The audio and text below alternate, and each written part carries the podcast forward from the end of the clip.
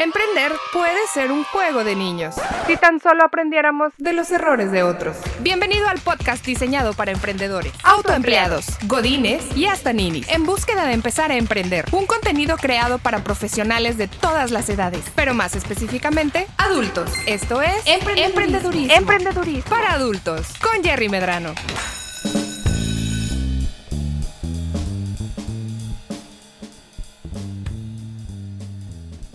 Bienvenidos a un nuevo episodio de Emprendedurismo para Adultos. Yo soy Jerry Medrano.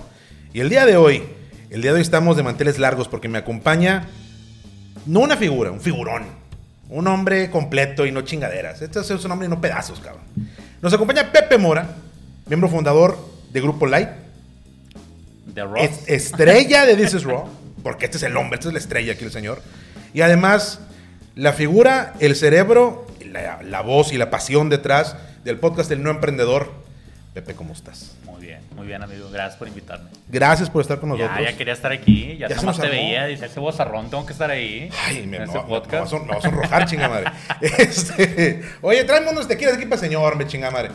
Trátemelo No, bonito, por favor. unas habitas de agua, ¿no? Sí, ¿Qué es no. esto, hombre? Pero... Ah, el tuyo es gin, el mío es vodka. ¡Ay! Y el día de hoy, el día de hoy vamos a platicar con Pepe Mora, vamos a picarle un poquito el cerebro a mi compadre. ok. Vamos a hablar acerca de ventas. Ven. Porque este es un punto donde los emprendedores usualmente la andamos cagando.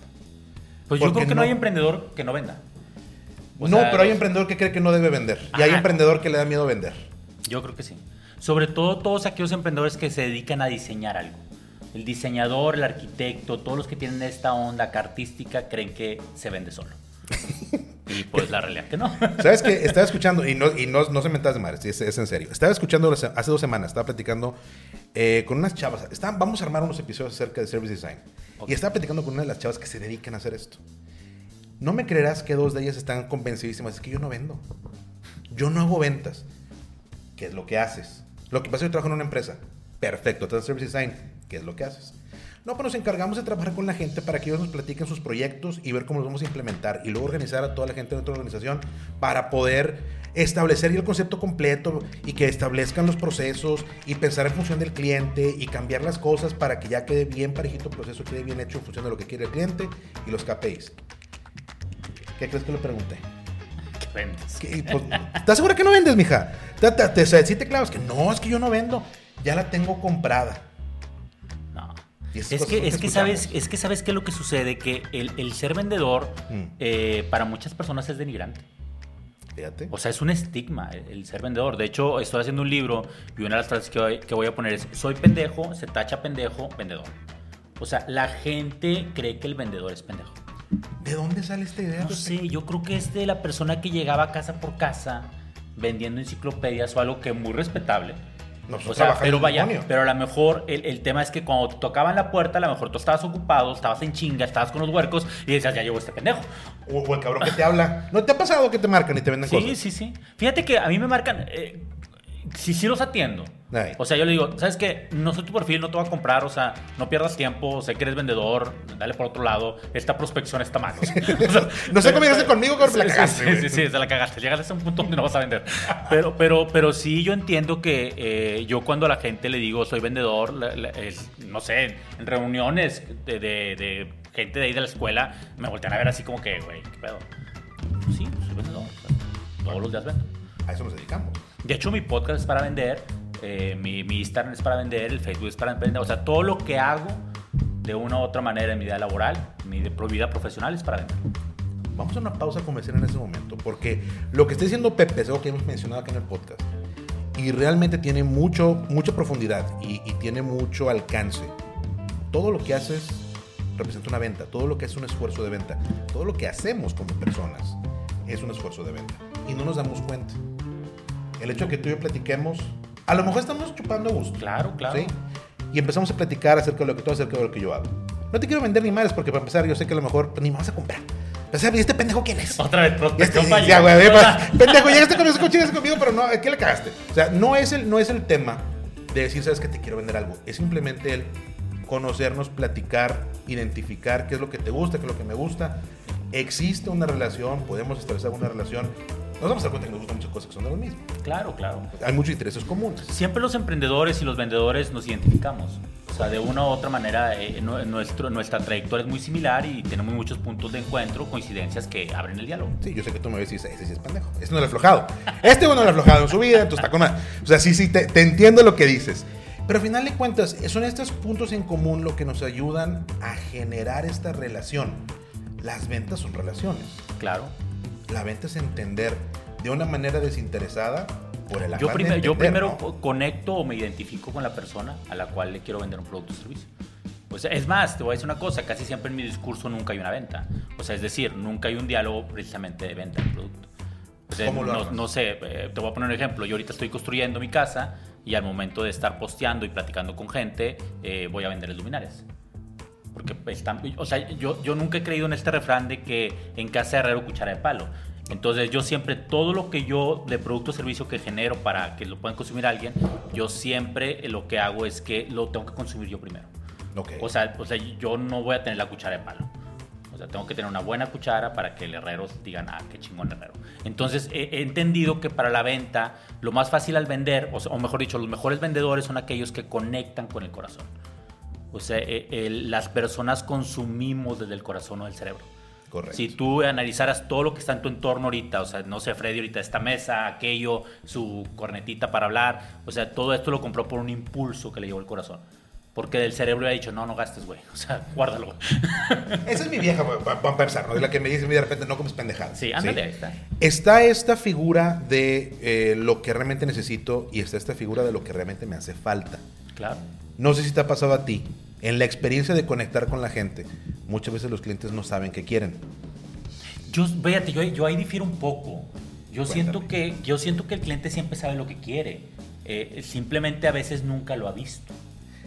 O sea, entonces, entonces yo lo que hago es como que descubrirlo, o sea, enseñarle todo lo que hay. Y también entiendo que en esto de que siempre sabe lo que quiere, yo siempre trato de venderle el carro rojo. Es decir, o sea, una persona va a una agencia y quiere un carro rojo maravilloso y esto, y luego llega el vendedor, no, me te va a vender el azul que tiene más equipo. No, güey, es que quiere rojo. Pues ya, venía o sea, este. eh, yo, yo solo que les digo en Grupo Line, o sea, vamos a entender y a respetar también al cliente. O sea, no le quieras vender un Ferrari si quiere un Porsche o sea, porque si no se va a quedar con el sentimiento, porque otra vez, su corazoncito se va a quedar siempre vacío. Es que yo quería aquel, yo quería el rojo. ¿Qué pasa con la gente que dice, digo, a lo mejor hay algunas áreas de emprendimiento, a mí me ha tocado, ¿sí? Eh, haciendo parte de consultoría, haciendo parte de, de, implementación de, proyectos. El cliente no sabe lo que necesita, sabe que quiere hacer, quiere, ¿sabes qué? Yo lo que quiero es que esta pinche botella le llegue a todo México pero no tengo las cosas que necesito para poder hacerlo. No sé qué hay detrás. Entonces no sé qué realmente lo que necesito. Sé lo que quiero lograr. Y mucha de la chamba es poder sentarnos con ellos. Y a, mí me ha, parecido que son de las, eh, las oportunidades de conocimiento, de diálogo, donde más sabor le sacas a la relación con el cliente porque el cliente te está dejando entender exactamente qué le gustaría y te deja ver qué necesita. Bueno, es que el vendedor chingón, entendamos que lo, lo, que vende no es el producto o servicio, sino la solución a la necesidad que tiene su cliente. O sea, yo soy un solucionador. Claro. O sea, quieres una iluminación para X cosa, te lo hago. Quieres un, un, libro que te ayude a vender, lo hago. Quieres una fotografía para LinkedIn, lo hago. O sea, yo, yo le doy la solución. Ahora, dentro de esta solución, he entendido que no trato de ser el mejor, trato de ser el único. O sea, mi opción tiene que ser única. Entonces ahí es donde el cliente regresa, regresa y donde el cliente paga un diferencial para tenerlo único. Madre, ¡Pum! ok, pues decía huevo, o sea, y por eso el señor hace lo que hace y por eso el señor está aquí con nosotros. Ese señor sí sabe lo que está hablando. Vamos a, vamos a desmenuzar lo que me acabas de decir porque me acabas de dar tres importantísimas básicas de ventas que tenemos que dominar. Uno, el cliente entiende qué es lo que quiere qué es lo que necesita al final. Ok. ¿Sabes que Yo necesito una fotografía para LinkedIn. Chingón, ocupo una foto. Ayúdame a hacer la foto.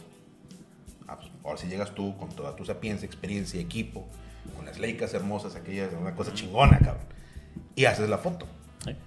Pero entre el que yo te pido la foto y que tú me hagas la foto, está todo este mundo donde tú haces creas esta experiencia que es Sí, única. porque por ejemplo, si tú quieres una foto, pues yo puedo sacar un iPhone, tomarte la foto y ya la tienes. Ya chingaste, ¿está? O sea, y, y a lo mejor lo único que te voy a vender es el talento, ¿no? Pero cuando en mi proceso de ser único estoy tomándote con una cámara Leica, que a lo mejor es una cámara de aquel año, de la Segunda Guerra Mundial de los nazis, y, y aparte eh, te- mi, mi estudio es una experiencia por sí donde te sientas en un, en un- en un mueble diseñador, la gente que te atiende está para atenderte en lo que tú quieras, a la música también, el, el aroma también, entonces todo eso convierte en una experiencia única. Entonces ya el retrato es lo de menos.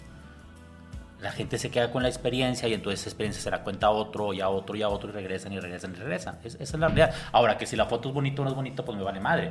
O sea, mi foto, mi foto es única, sí, sí, simplemente, ¿no? Y aquí es donde cambias un poquito la perspectiva de, de lo que el cliente cree que necesita. Aquí es donde aquí es donde llegamos al punto que te decía hace ratito. Claro. La gente sabe lo que quiere, no necesariamente lo que necesita. Por ejemplo, a mí que se me hubiera ocurrido, que yo necesito una experiencia en el momento que me tomes una foto. Pues la necesitas para relajarte, porque si no vas a salir todo duro, todo, o sea, eh, eh, algo que hacemos en fotografía es que lo, que lo que se hace es relajar a la persona. Simplemente, a veces me convierto más en psicólogo. Una frase mía mucho en fotografía es respira. Respira. O sea, en lo que la persona está respirando, sale una buena foto. ¿no? Entonces son pequeños trucos, claro, o sea, en, en esta, fíjate, y aquí hay algo, un punto bien importante, para ser único tienes que ser estudiado. Fíjate. O sea, ahí es donde yo creo que la juventud y los jóvenes emprendedores se pierden. O sea, eh, eh, la técnica se aprende y todo, pero tú en, tú en el tiempo tienes que constantemente ir educando, formándote. Las universidades ahorita fallan porque las universidades, de una u otra manera, su modelo actual está desactualizado. O sea, es decir, lo que estudias en una universidad eh, ya, ya está obsoleto. sí, O sea, pues hay mil fuentes de información que te permiten a ti estar en esta constante evolución y eso te hace seguir siendo único. Y aquí es donde, apúntele por favor, porque mire, lo que le están diciendo ahorita, usted que me escuche, usted que sigue el podcast, eh, por favor apúntele, porque lo que está diciendo Pepe tiene tanta relevancia y, y tiene tanto trasfondo. Hay una diferencia entre saber y ser educado. Sí, Y la diferencia es enorme. enorme. Ah, y también hay que entender una cosa, por ejemplo, yo puedo ser muy pendejo para muchas cosas y muy chingón para otras. Es, es decir, tú también te vuelves selectivo. Yo no soy un médico general. Claro. O sea, el médico que sabe de todo, ¿no? O sea, yo te opero, soy cardiólogo de tal válvula, tal. O sea, la especialidad es donde ganas un chingo de dinero. Nunca un médico general va, va a ganar tanto como un oncólogo de tal especialidad. Y para ser el, el cardiólogo o el oncólogo de tal especialidad tienes que estudiar un chingo. Y me imagino yo, Pepe, que por eso es que tú dices, que lo mencionabas hace un, hace un par de episodios en tu podcast, el chingón se junta con chingones. Ah, sí. Y aprende de chingones. ¿Por Porque no, o sea, no es juntar. O sea, o sea, está bien, te echas la cheve y está con madre. Sí, no- no- no es- no es pendejear, y- es- y- es- Sí, pues no vas a andar platicando nada más, oye, va, y va a llover mañana. Pues, pues no, o sea, sea, me junto con el chingón y oye, güey, ¿cómo le hiciste, cabrón? O sea, Ajá. y yo también te digo, ¿cómo le, le hago? Y sale el otro y yo, yo también le hice acá. Y entonces tú, vas sumando, vas avanzando sobre lo avanzado. Y trabajas con chingones. Al final de cuentas te, te- te- te das cuenta de que mi especialidad, lo bueno que yo sé hacer, Por ejemplo, en fotografía, Karen y yo se lo dije hace un par de semanas, yo siento que en algunas fotos es mucho más chingona que yo. O sea, es mi sobrina, le doblo yo la edad y hay fotos de ella que yo no podría sacar. Y en mi estudio de, de iluminación también sucede, hay gente muy muy talentosa, tan o más talentosa que yo. Entonces sumas todo el talento y te vuelves una potencia. Y, y esta es una de las cosas que también hemos platicado mucho acá.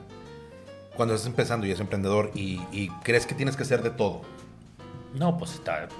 El, que hace de todo eh, no hace nada. Y aparte, el que hace de todo eh, se vuelve operativo. Y, y el crecimiento, y sobre todo al inicio, está en vender.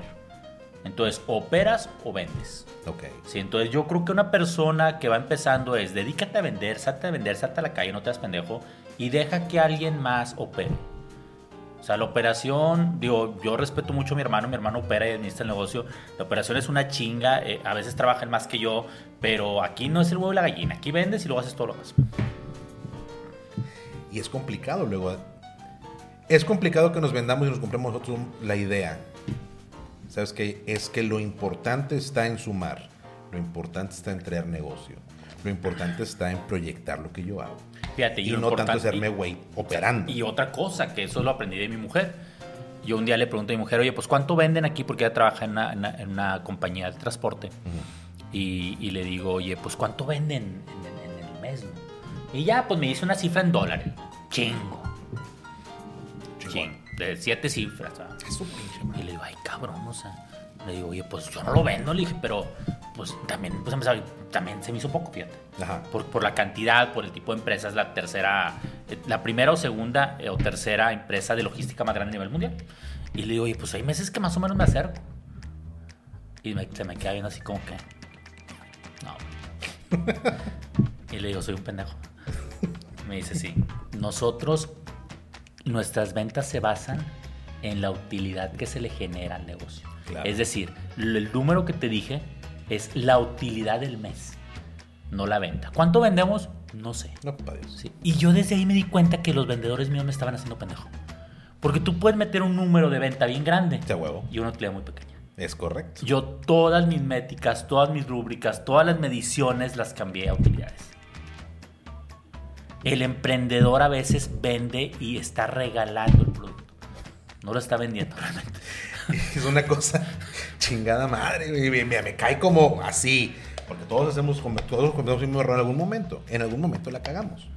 Y aprendemos eso, afortunadamente, si no, ¿qué otra cosa sería? Pero tienes toda la razón. Muchas veces confundimos. Es algo que a mí me dijeron desde el día uno. Nunca confundas el ingreso con la utilidad. Sí, no, muy diferente. Pero estás empinado. En el momento que empiezas a, a confundir el ingreso con la utilidad, empiezas a tomar decisiones estúpidas.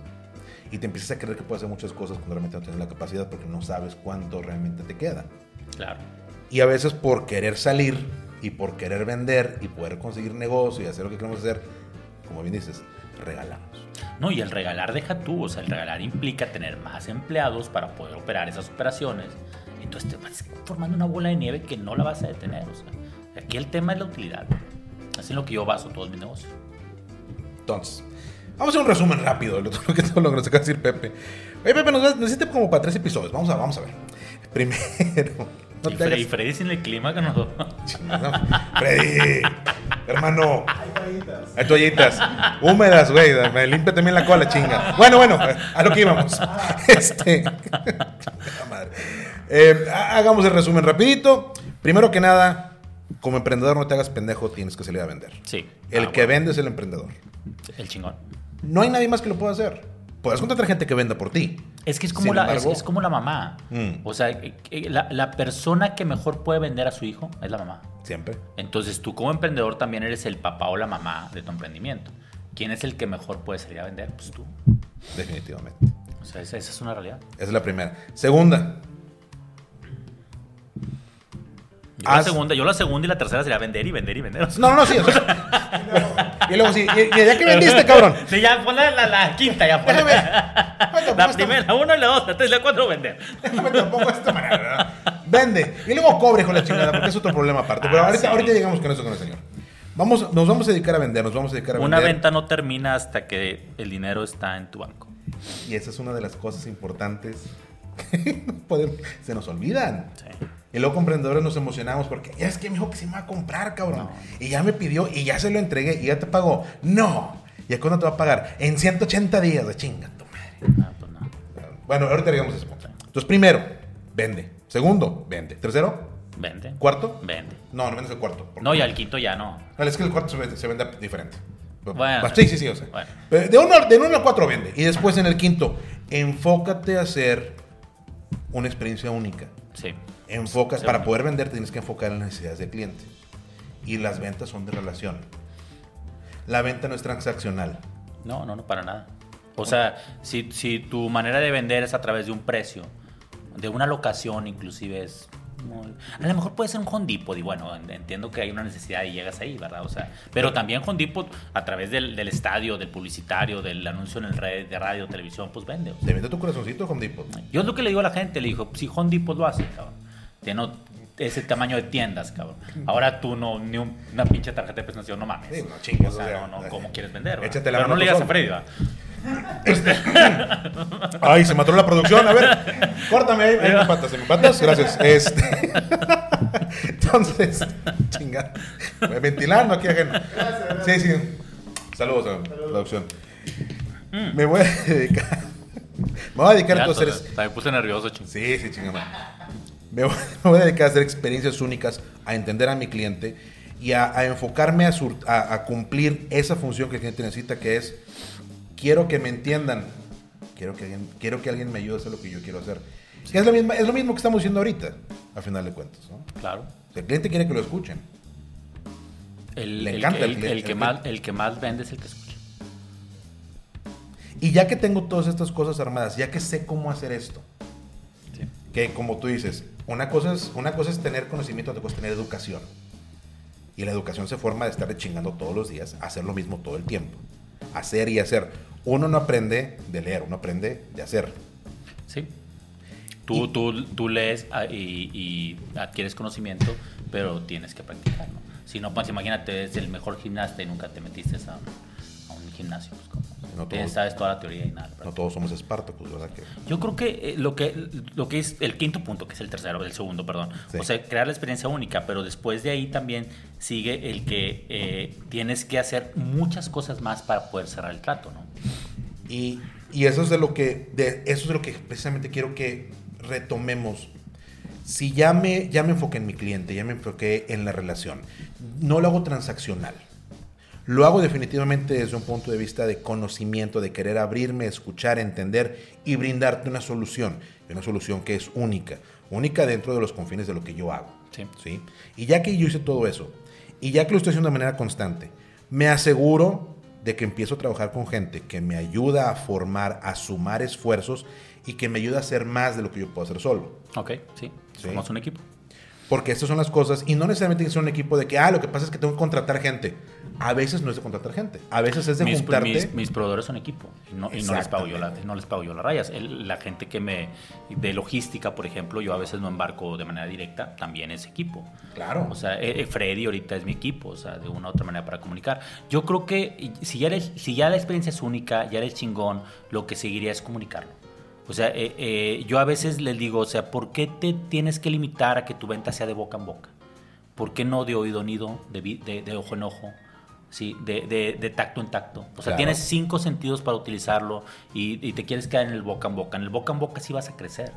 Y, y aparte es bien padre porque la recomendación te hace que la siguiente venta sea mucho más fácil. Pero pues, tu mercado va a ser muy limitado, o sea, no estás creciendo exponencialmente. Entonces a- ahí es donde pues, los podcasts, las redes sociales, los anuncios, la publicidad es donde juegan un papel crítico también en tu crecimiento. Yo eso lo entendí desde hace mucho tiempo. ¿Cómo le podemos hacer? Que vamos empezando, vamos arrancando con este pedo. ¿sí? Tengo mi idea, ya me la pelé un ratito, ya tengo yo mi capital para poder empezar. Que luego hablamos de esas madres, porque esa parte, ese tema aparte. Pero ya tengo yo mi capital, tengo yo mi idea, tengo mi, mi negocio bien estructurado, ya sé qué es lo que voy a hacer, ya sé qué es lo que estoy vendiendo, ya sé cómo hacer esas experiencias únicas. Estoy haciendo mi educación de estar todos los días chingándole para poder hablar con clientes y tener estas ventas. ¿En qué momento digo o en qué momento es válido decir, sabes qué? Hasta aquí, lo que estoy haciendo acá, déjame, le voy a invertir a la parte de contenidos, a la parte de marketing, a la parte de que más gente Yo lo haría desde el día uno, inclusive a lo mejor antes. Por ejemplo, ahorita yo voy a sacar un libro Ajá. que todavía físicamente no está. Ujú. En dos semanas saco preventa. El arquitecto, antes de construir la casa, está levantando dinero.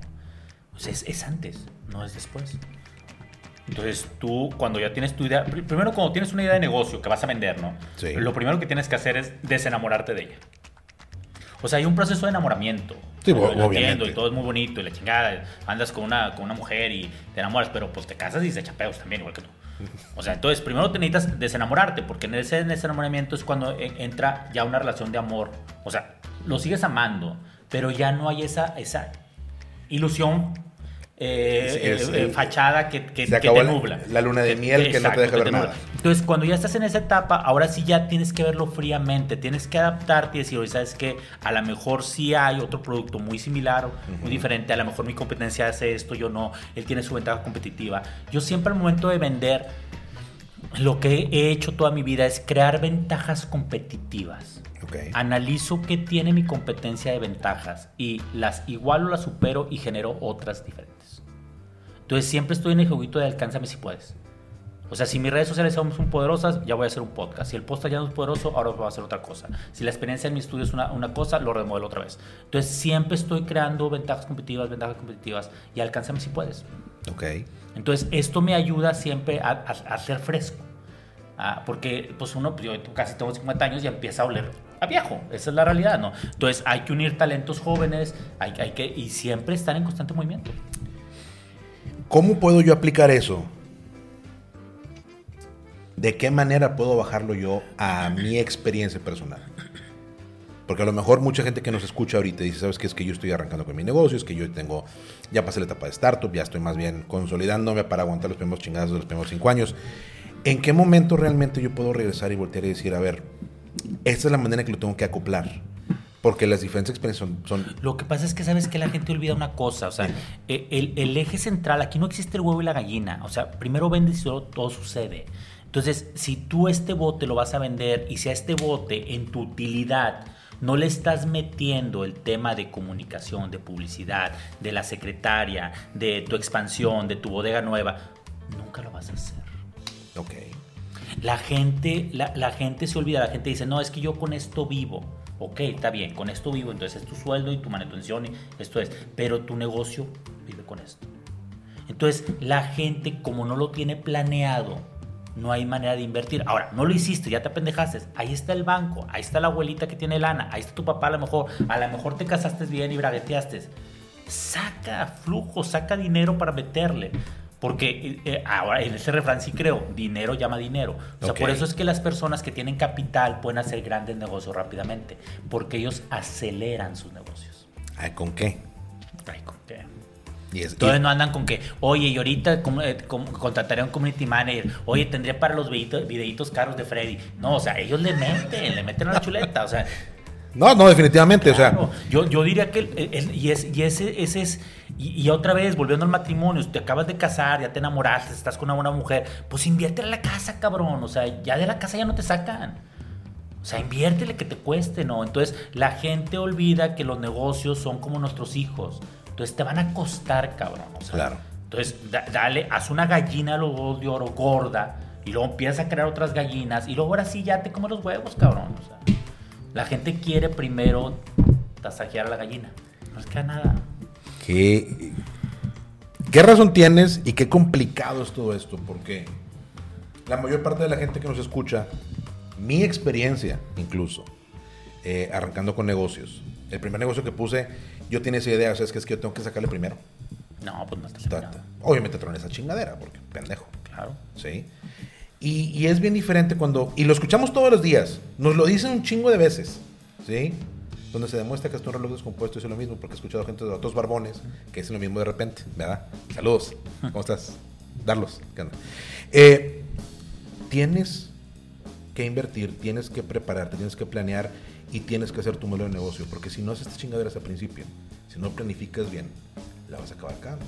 No, y aparte vas a terminar no como em- un empresario, porque la gente cree, es que ya soy emprendedor y qué chingón, güey. Aquí en Monterrey, y hablando en Monterrey, en Monterrey el 99% de la gente es emprendedora. O sea, aquí salimos de la escuela y queremos ser emprendedores. Y yo digo, híjole, ha de haber allá en Chipinque unos empresarios mamones que han de voltear y vernos y decir, "Güey, por el pendejo, el chiste es ser empresario, cabrón, y de veras. O sea, el emprendedor, ¿qué? O sea, sí, que entiendo que es, un- es, es una fase. Claro. Sí, Debe ser pero, una pero fase. en realidad casi siempre el emprendedor, esa gente que tiene ganas de hacer algo, se queda de autoempleado toda la vida. Es correcto. Toda la vida. No tiene, no tiene una empresa, tiene un negocito que le deja. Primero me pago yo, Entonces sí. Y si yo no jalo, si yo no voy a jalar, ya no hubo para la raya. Y fíjate, no y el empresario, el que entendió que tenía que invertir, que tenía que vender, si tú lo ves en el campo de golf jugando a las 11 de la mañana, haciendo negocios, cabrón. Via- viaja a Europa haciendo negocios con la Es- familia. porque es otro tipo de... Claro, porque ya, ya, ya la libró, ya, ya, ya la operación ya la delegó, ya tiene chingones encargados de la dirección comercial, de la dirección de operaciones, de finanzas, y ya el vato sigue vendiendo. Sí, claro. porque son porque figuras tan fuertes que el estar ahí en una operación cuenta. Pasas de ser el emprendedor, pasas de ser el visionario a ser la figura. Claro. El experto. embajador de marca. Es correcto. Steve Jobs no empezó siendo Steve Jobs. Sí. Y aparte él siempre vendió. Él no hacía la pinche computadora. No, no hacía ni En- una en- chingada. en la- El vato no en- nada. En las películas lo glorifican, pero te puedo asegurar que el vato estaba en otro pedo, o sea. Pero qué bueno, o sea, si no, si no Apple no sería lo que es. O sea, pues entendamos, eh, o sea, el, el- el- fíjate, y otra vez volviendo al, a este tema de lo denigrante de ser vendedor, es que eh, los verdaderos vendedores, los chingones, han cambiado el mundo. 100%. O sea, también Cristóbal Colón tuvo que vender la idea de que iba por tierras nuevas, una nueva ruta. Deja tú quién sabe cómo vendió ese güey. No nos cuentan esa parte de la historia. No, nos, nos cuentan cuando el Bueno, está en el pero barco. vaya, pero le dieron tres barcos. O sea, de, que entrada no eran de él. Al- al- algún otro pendejo los puso. Digamos que la reina. Le, le dieron más, le dieron más, pero, pero no, por eso se, no, por pero, eso pero, pero- pero me refiero a que vendió la idea. Sí, no. Y lo, lo- lo importante, ¿no? Mucha. Es una idea de las generaciones, pues más mayores, más, más que, que tú y yo. Tú y yo estamos chavos. Como Freddy, vamos a decir. Eh, eh, esa madre. Eh, Jóvenes. jo- jovencísimo el cabrón. No, pero es, es idea de, de generaciones antes de la nuestra. Que lo intangible vale madre. Se venden productos, vendes cosas que puedes tocar y que puedes sentir Sí. y que tienen una, una utilidad. A nuestra generación le tocó la transición entre productos físicos, bienes de consumo y servicios. Servicios de consumo. ¿sí? Y ahora las nuevas generaciones no creen en productos, creen en servicios, creen en intangibles, creen en contenidos. Sí, claro. Y al final de cuentas, todo el tiempo hemos vendido, la humanidad todo el tiempo ha vendido los intangibles. El producto físico es la excusa por la cual tú te sientes a gusto de que, ah, Sí, mira, claro, o sea, lo que pinches 30 mil pesos Lo esta que nos tomamos es el agua, o sea, A al final de huevo. cuentas. Pero te queda la botella. Y la botella es la que tú le asignas el, Claro. el valor. El agua que te sirvió. Pero, El pero fíjate, pero dentro de estos intangibles tú no puedes decir, bueno, entonces eh, este cabrón chinga, qué chingón el de Facebook y el de Instagram. Güey, pues es que venden. O sea, venden exposición, venden publicidad, o sea, no, no, no, no te están vendiendo otra cosa. Por eso es que vale, por eso es que. No, pero, pero aparte, eso te lo venden ahora. Sí. Porque no empezaron ahí. ¿No? Ninguno de, esos, ninguno de esos pendejos empezó ahí. Ninguna de esas dos ideas de negocio, Instagram y Facebook, empezaron diciendo, quiero vender publicidad. No. Pero sabemos, todos sabemos que iban destinados a eso, ¿va? O sea. Eventualmente, pues lo, lo Y es más, los y- que le metieron capital. O sea, fíjate, qué, qué- qué huevos, porque el, el creador no. Porque otra vez es el romántico. Exacta- que- que- exactamente. Que, que- cómo voy a vender y que la chingada. Pero el que le metió los millones. Dijo, ¿sabes qué? que iba a vender". Esa chingadera, ahí voy, a- ahí voy a promocionar. ¿Qué, qué cosa tan interesante el hecho de que nosotros estamos planeando como emprendedores. Estamos planificando el día de hoy. Aquí está mi pinche botella de agua chingona. Como esta madre no hay dos. ¿Sí? Pinche proceso chingón. Este- Esto es, esto es puro pinche hueso de limón que estoy haciendo en botella. Sí. Y transparente para que me la pelan, güey. Y yo estoy tratando de vender eso. tengo una idea romántica cuando lo dices. ¿no? Claro. Y el siguiente que viene atrás es, puta, ¿cuánto me cuesta producir esa madre? Ah, pues es que semilla de limón, pues es barata, güey. No es de aguacate, güey. Ah, está chingón. Vamos a hacer un chingo de esto porque se puede. Y es un buen negocio. Lo, empezamos con una idea, empezamos con un anhelo al momento de emprender, pero acabamos usualmente vendiendo otras cosas. Sí. Y la idea es poder reenfocarnos conforme vayamos creciendo, qué es lo que realmente vendo. Porque me imagino que cuando tú empiezas tu negocio, dices que pues yo voy a vender equipo de iluminación, cabrón.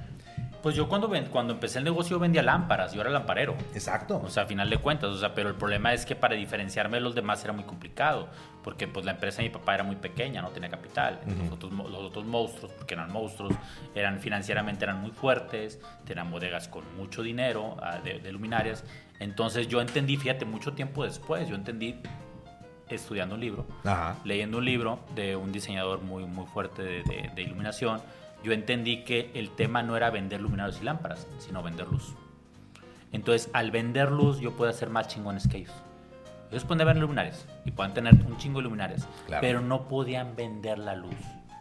O sea, no el efecto, eh, la calidez, el ambiente. eh, entonces, todo eso yo se lo transmitía a los clientes, ¿no? Entonces, el cliente no venía conmigo por el factor precio ni tiempo de entrega. Venía por la solución de luz. Por el factor diseño. El intangible.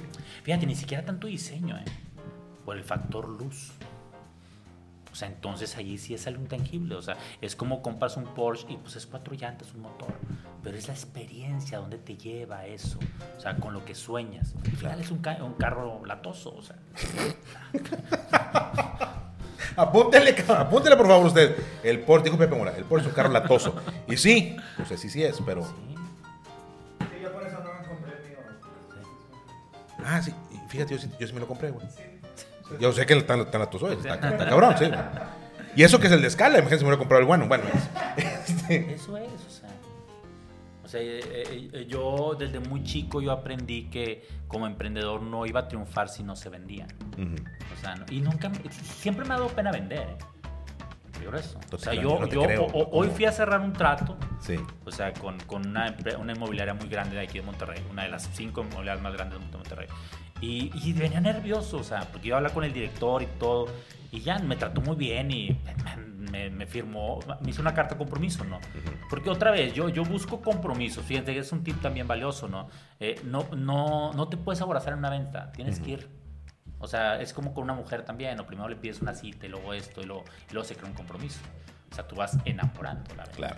Entonces ya salí, salí todo y ya, o sea, pero me gusta ese nerviosismo, la vergüenza, la, la pena, que se convierten como que en energía de estar astuto, siempre alerta y tratarte el pedido. O sea, me encanta esa adrenalina. Pero el, el vendedor de hoy o el em- emprendedor quiere no sentir pena, quiere no tener miedo. O sea, quiere que todo fluya y no, no se puede, o sea, porque somos seres humanos, que, que vamos a venderle a otros seres humanos. Entonces, no, no es tan mecánico esto, ¿no? O sea, yo después de 25 años de vender, sigo teniendo ese cosquilleo siempre, pero vaya, lo hago. Claro. ¿Por qué? Porque yo sé que mi negocio depende de las ventas. Digo, después de tantos años, cabrón. Sí. La verdad es la verdad. claro. Eso es lo que hay. Claro, o sea, o sea, eh, o sea, eh, eh, tienes que vender. Y la, luego la gente dice, no, pero es que hay otras compañías que van y les compran. Sí, les compran porque crearon una infraestructura de venta que se sigue sosteniendo. Pero también tienen un riesgo. Llega otro cabrón más picudo, vender lo mismo con mejor experiencia, pues te empinan. Pregúntale a Lowe's si no le pasó. Así, claro. Y como eso, un chingo de ejemplos en la historia, ¿no? Pregúntale a Kodak, que fue lo que pasó con Sí. ellos. Ahora, como- porque pues esto también para los emprendedores, porque pues esto es, es básico, eh, yo creo que la fase más importante de la venta es la prospección. Por favor, maestro Yo, yo, yo, yo, yo, en, en- en Grupo Live, bueno, en mis empresas, yo donde le digo a mi gente, saben que a mí no me metan en, otra vez, yo voy y conozco y voy y cierro. Claro. Lo de en medio me da hueva. Me da hueva. Entonces, yo, eh, si yo siempre he sentido que si yo volviera a emprender ahorita es lo básico es tener tu pinche puta tarjeta de presentación o redes sociales, porque ahora la tarjeta de presentación puede ser red social, huevo. y una excelente presentación. Porque esa con eso te vas a salir a prospectar. Prospectar es buscar mercado en donde tu producto o servicio pueda ser consumido. Claro. En la compañía hay personas que prospectan, no venden. No, no, se encargan de buscar ahora con quién me acerco. Sí. Prospectadoras, o sea, socializan, crean networking. Esa es fundamental. Yo creo que las dos fases que, que- que a mí se me hacen importantes es la prospección y el cierre. Porque en el cierre se te cae todo.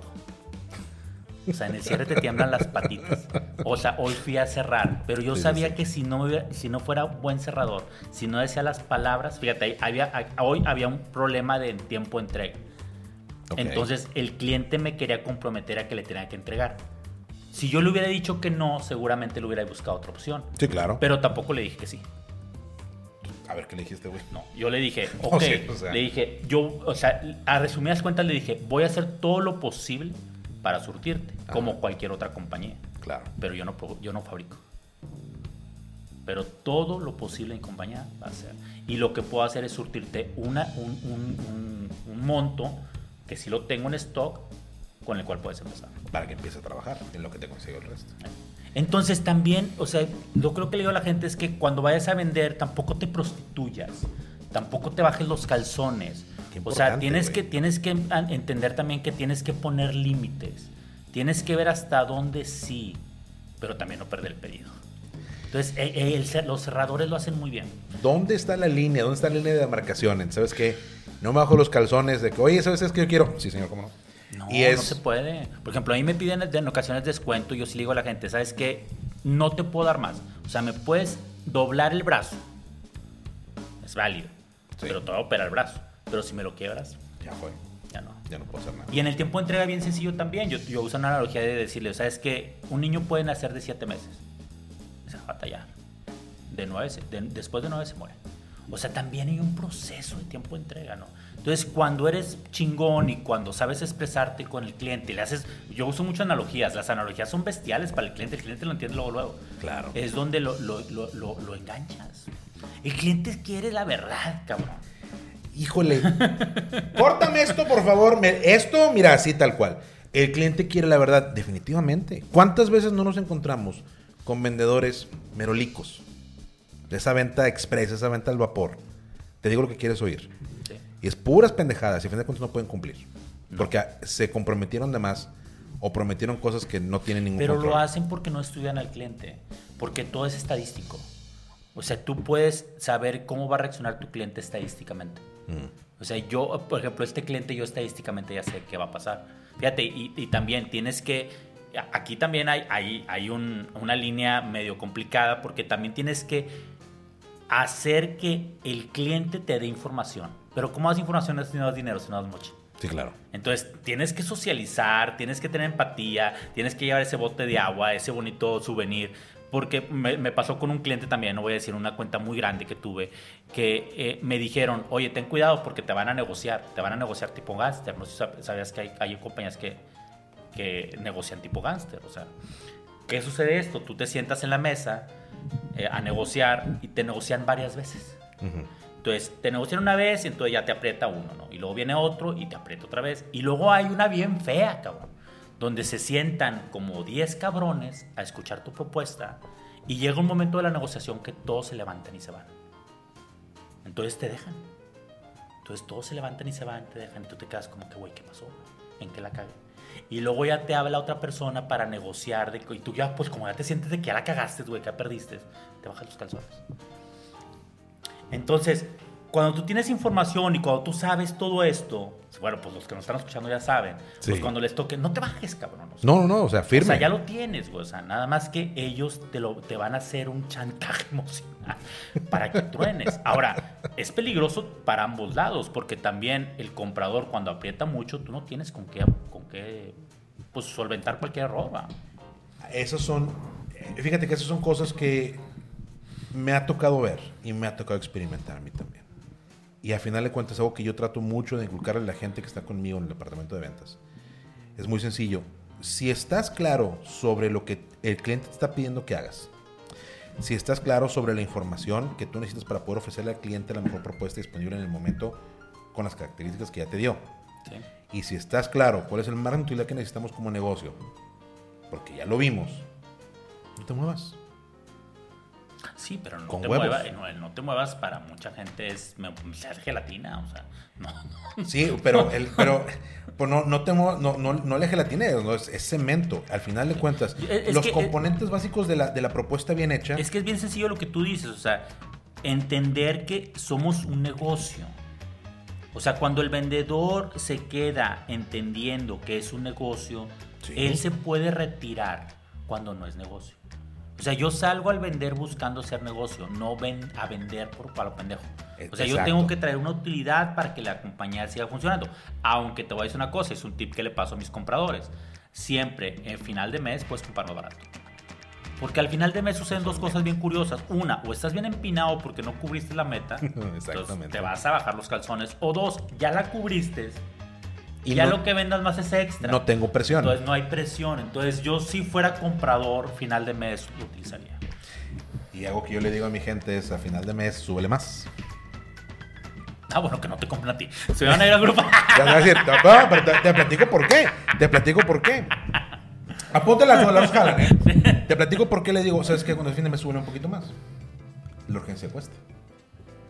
Y usualmente bueno, a bueno, final para el de mercado, mes, pero es que en mi mercado no, no les va a urgir. Siempre hay una urgencia. Invariablemente, siempre va a llegar, siempre hay un pendejo horcado. ¿Sí o no, Pepe Mora? Siempre hay un pendejo Pues es que, que, es llega y como, que... como yo estoy en un mercado de, de- de- de iluminación, la iluminación es bien rara, porque la iluminación, hay una ventaja y desventaja en este mercado. Sí. Eh, cualquier pendejo vende luz. O sea, sí, o sea, o, sea, cualquiera. o sea, vas a una ferretería, vas a un Home Depot, va- o sea, vas a encontrar lámparas, ¿no? Entonces, no hay tanto esa, esa, esa necesidad. Y aparte, los proyectos grandes son proyectos muy planeados. Sí, claro, tienen un, el, O sea, el ciclo de vida es mucho pues, más largo. Simplemente un estadio son siete años en iluminación. Sí, claro. Un Zambrano León son cinco años. Entonces son proyectos muy, muy planeados. ¿no? no es como que, ay, sí, déjame esperarme hasta que te urjan y. pues, No, hay, siempre va a haber, pero mucha de la gente que nos escucha, y a mí me pasa, a mí logística, Ah, bueno, ahí y, sí. y, y, y después me voy a entender. sí, sí, sí. ¿Sabes sí. de? No, en la logística, el, el, el, el tema, del- el tema del siempre es la urgencia. La urgencia cuesta y cuesta mucho. Pero incluso cuando las cosas son planeadas, e incluso cuando el, el proceso tiene, tiene un ciclo de vida más corto, sabes que van a vender botellas de agua, hay un momento natural en el ciclo de la venta donde te vas a sentar a negociar, aún si estás en esta negociación tipo gangster, ¿no? Sí. Son siete filtros y visita los siete templos, se queda corta. Y, y carga la cruz también, No, cabrón, no, que andas por aquí, güey. Existe fuera de eso el, el proceso a través del cual sabes que yo tengo esto que estoy vendiendo, yo ya entendí que es lo que tú necesitas. Me vas a comprar mucho, te voy a, te voy a, ofrecer un mejor precio. Me vas a comprar tanto, voy a cuidar mi margen de utilidad. Y al final de cuentas siempre cuido mi margen de utilidad. Pero siempre hay un punto en el proceso de venta, siempre hay un punto en el mes. ¿Y sabes qué, güey? Es que si tú le bajas, te compro más. A ver, cómpramelo después que me lo compres, te lo rebajo. Es, es tener esta, esta sangre fría de decir, como vendedor necesito acomodar producto, necesito traer cliente, necesito traer volumen de negocio. Ok. Pero ese volumen de negocio que tengo que traer no puede ser malbaratado. No me puedo bajar los calzones, aun y cuando yo siento que la venta es buena. Estuve en una negociación hace un par de meses. Estamos hablando de un chingo, no un poquito, un chingo de volumen, ¿sí?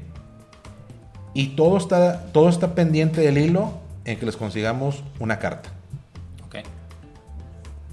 Pues, güey, no soy escribo, así sabes. O sea, yo tengo una carta, no tengo ningún problema. Pero esa carta que tú necesitas, que tú no puedes conseguir, que es que yo te la consiga, ¿qué te estoy vendiendo?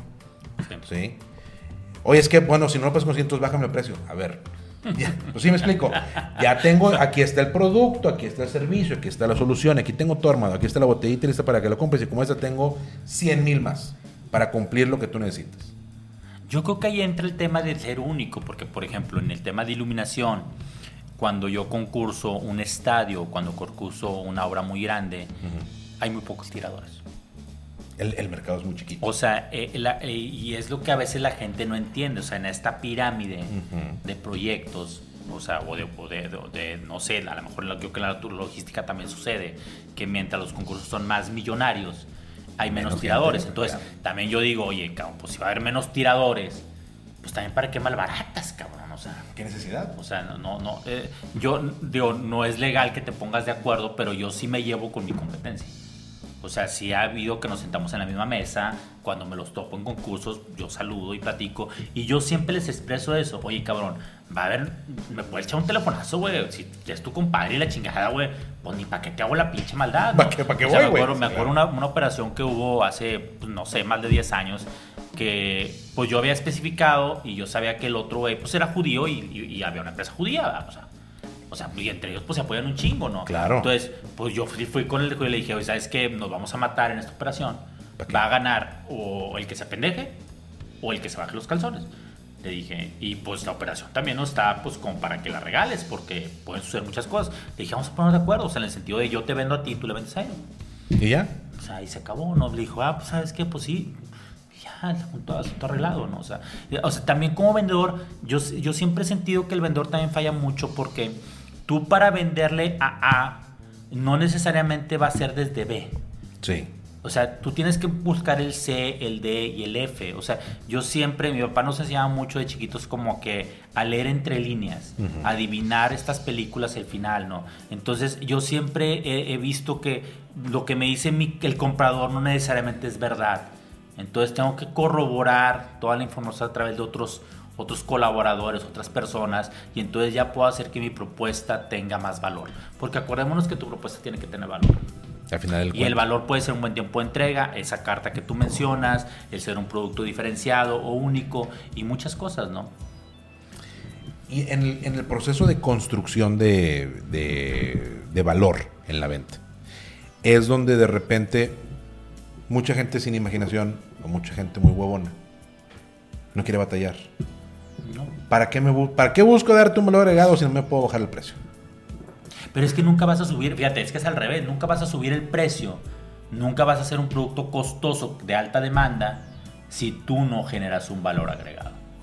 O sea, porque el objetivo es ser un producto de alta demanda costoso. De nuevo Apple. Saludo a la gente de California, ¿verdad?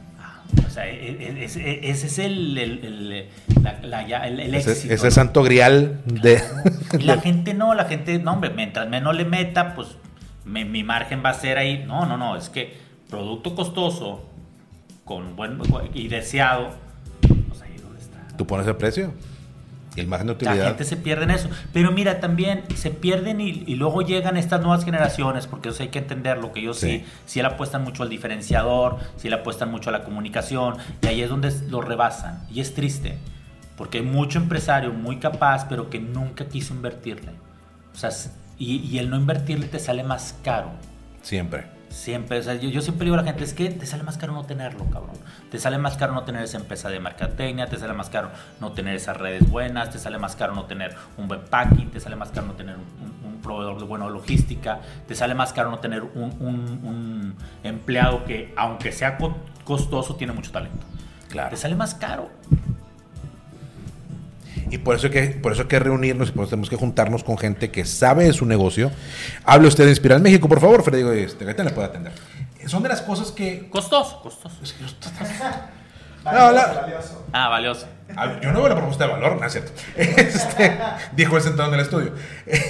Y es bien difícil y es una constante búsqueda. O sea, por Sí. eso les digo, ese libro, ese, ese podcast que escuchas, ese taller al que asistes, no sé, o sea, en algún lado tienes que ir sumando, ¿no? O sea, yo también podría decirte que soy una, so- no soy, no soy el generador de todas mis ideas. Claro. O sea, tienen que partir o inspirarse desde alguien más. No, por o sea, supuesto. a mí me gusta avanzar, lo volví a repetir, avanzar sobre lo avanzado. O sea, ver cómo lo han resuelto otras personas y cómo yo puedo mejorar. Y la gente se pierde en que, ah, quiere que meter el hilo negro. Bueno, mames, güey. Sí, ya está inventado, güey. es correcto. Y adaptarte al cambio. Y, y creo que la parte de adaptarnos al cambio, eh, con todo lo que hemos platicado eh, en este episodio, eh, en esta ocasión, y de nuevo gracias por estar con nosotros, porque eso está buenísimo. Todas estas cosas que hemos platicado y el adaptarnos al cambio es parte completa del, del, del ethos del emprendedor. Es lo que tendríamos que aspirar, al final de cuentas, como emprendedores.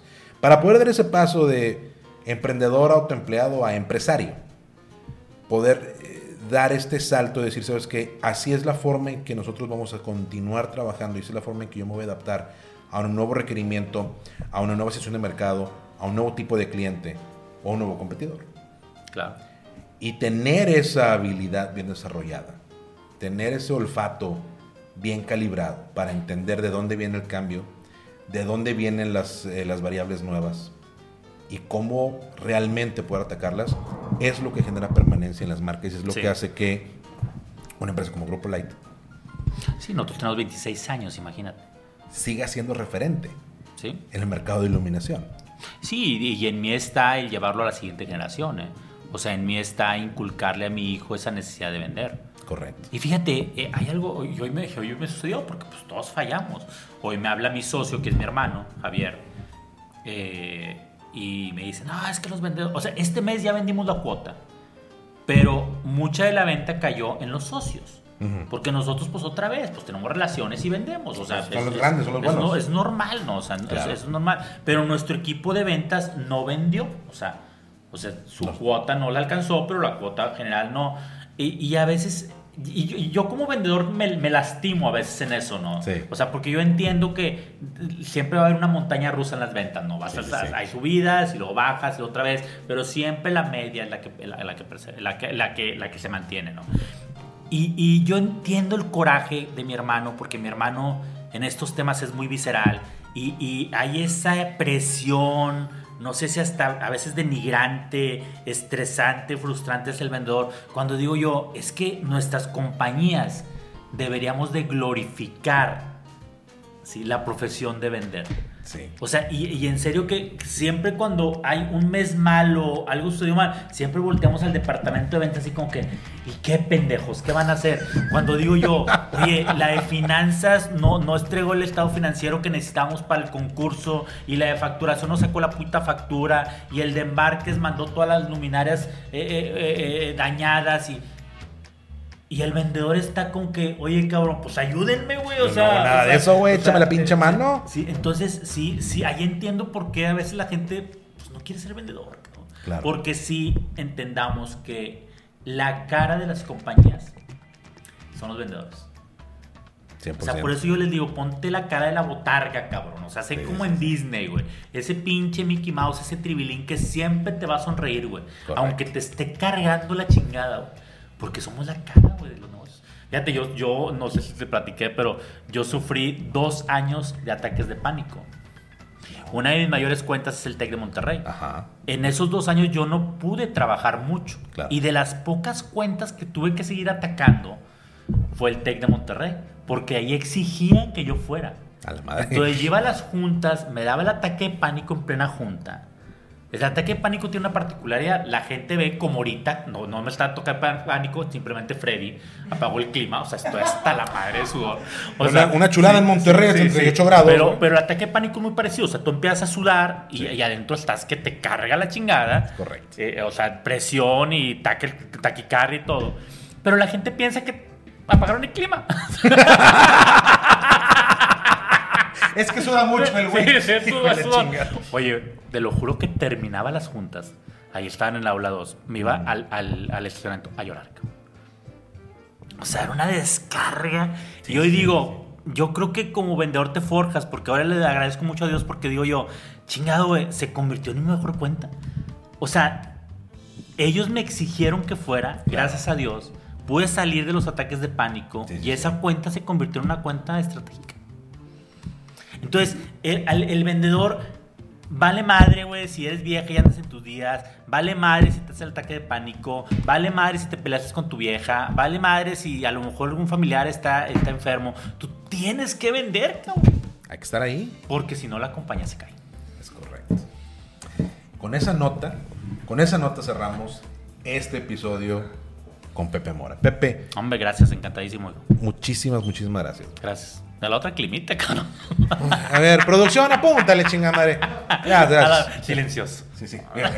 Como buena producción. eh, Ajá, nomás, Es, nomás. es- es el diferenciador. Sí, es, es único, es único, es única, es única, es única, es única. Es única. Muy bien. Pepe, ojalá, ojalá pronto eh, podamos conseguir con agenda, nos podamos sentar otra vez y seguir platicando. Hay muchos Claro, temas que podemos claro. abordar. Yo encantado. Y este, y la verdad es que es, es- a mí me encanta escucharte hablar. Recuerden, por favor, que, como lo hemos dicho muchas veces en este podcast, emprender puede ser tan fácil como juego de niños. Pero para que sea así, tenemos que hacer la tarea. Y la tarea de este episodio. Vender, Vamos- vender. ¿Estamos vendiendo o no estamos vendiendo? Y ojo, porque hemos platicado muchas veces acerca de la necesidad de entender qué es lo que estamos vendiendo y a quién le vendemos.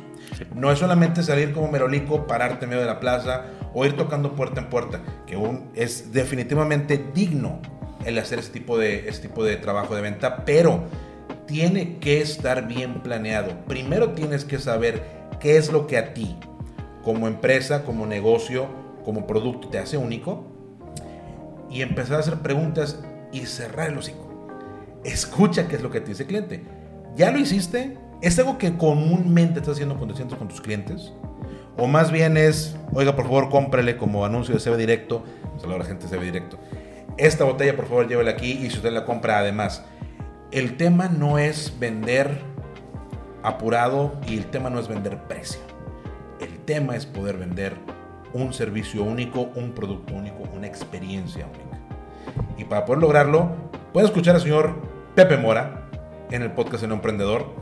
Pepe, ¿dónde te encontramos en redes sociales En para seguir escuchando? Fíjate que en todos lados, afortunadamente, el ponerle el no emprendedor, o sea, no está ocupado en ningún lado. Excelente. Entonces, YouTube, Instagram, nomás TikTok no he bailado todavía, pero en Twitter ahí aparezco tanto, pero pues ya próximamente también vamos a tener que bailar. Este, Eh, en todas las redes sociales estoy ahí. ¿Le pones clima, por favor? No, eso. Sí, por favor. Y gracias, gracias por la invitación. Un placer. Muchísimas, muchísimas gracias por estar con nosotros. Recuerda que nos encuentras en todas las redes sociales como arroba emprendedurismo MX. ¿Dónde? Aquí, aquí, bueno, aquí estamos, aquí nos puedes encontrar. De nuevo, muchísimas, muchísimas gracias por escucharnos y seguir con nosotros. Yo soy Jerry Medrano y esto fue Emprendedurismo para Adultos. Nos escuchamos. Hasta la próxima. Llegó el momento de poner en práctica todo lo que aprendiste en este episodio de Emprendedurismo, para adultos. Síguenos en Facebook e Instagram como arroba emprendedurismo MX y en nuestro canal de YouTube, una iniciativa de Jerry Medrano. Nos escuchamos en el próximo episodio. Ahora, haz la tarea.